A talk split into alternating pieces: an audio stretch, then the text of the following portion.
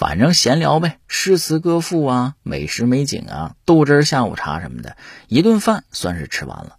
直到太阴夫人坐上牛车离开，卢杞还有点晕晕乎乎。此女只应天上有人间真是没见着过啊！回到家去一宿没睡，心说看他意思像是麻婆让我跟他侄女相亲啊！而且想起之前麻婆也恍惚间提过一嘴，说是将来有一门好亲事等着我。是不是就是说他侄女呢？一晚上辗转反侧，净烙饼了啊！第二天顶着俩黑眼圈找麻婆去了，扭扭捏捏的一问，麻婆挺痛快，说：“哎，就是要给你介绍亲事呢，怎么样？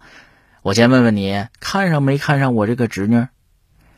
卢杞点点头啊，那怎么能没看上？就是我如今啊，家徒四壁，也无功名在身，恐怕配不上他呀。嗨。那你就别操心了，回家等信儿吧。卢杞又晕晕乎乎的回家了，等着呗。又过了两天，麻婆来请，说人来了。二次见到太阴夫人，别的都没变，还是牛车，还是打扮的特别好，还是那副天人之姿，就是跟着的小丫鬟换了一个。原来跟着的那个翠柳啊，回天上去，第一时间就去小摊了，堵着门的骂街呀，好几天都没出摊了。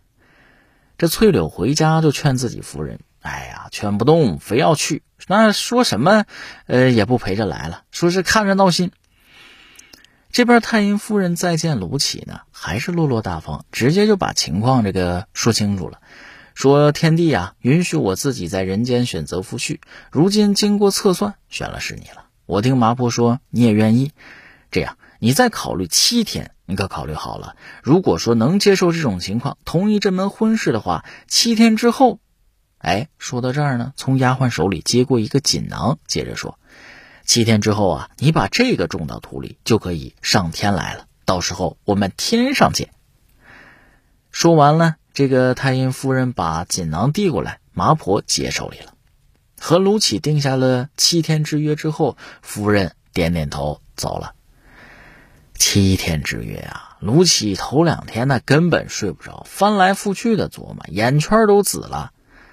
麻婆看他这样说，你可不能再熬了，本来就不老好看的，这么熬着，那越发没人样了。得了，麻婆给他准备了一些安神的汤药，给卢杞喝下去。哎，好好的睡了两天，这才慢慢的缓过神来。到了第七天头上啊，卢杞早早的起来了，来找麻婆。到麻婆屋里一看。麻婆婆也是喜气洋洋，哎，自己出来找姑爷，如今马上要回家了，很开心。麻婆问陆琪：“想好了？”陆琪点点头：“想好了。”那咱们走吧。招呼陆琪到了后院。两个人来到一小片空地边上，哎，这块地呢，平时拿围栏围着，什么也没种。麻婆把这个小栅栏门打开，把锦囊拿出来了。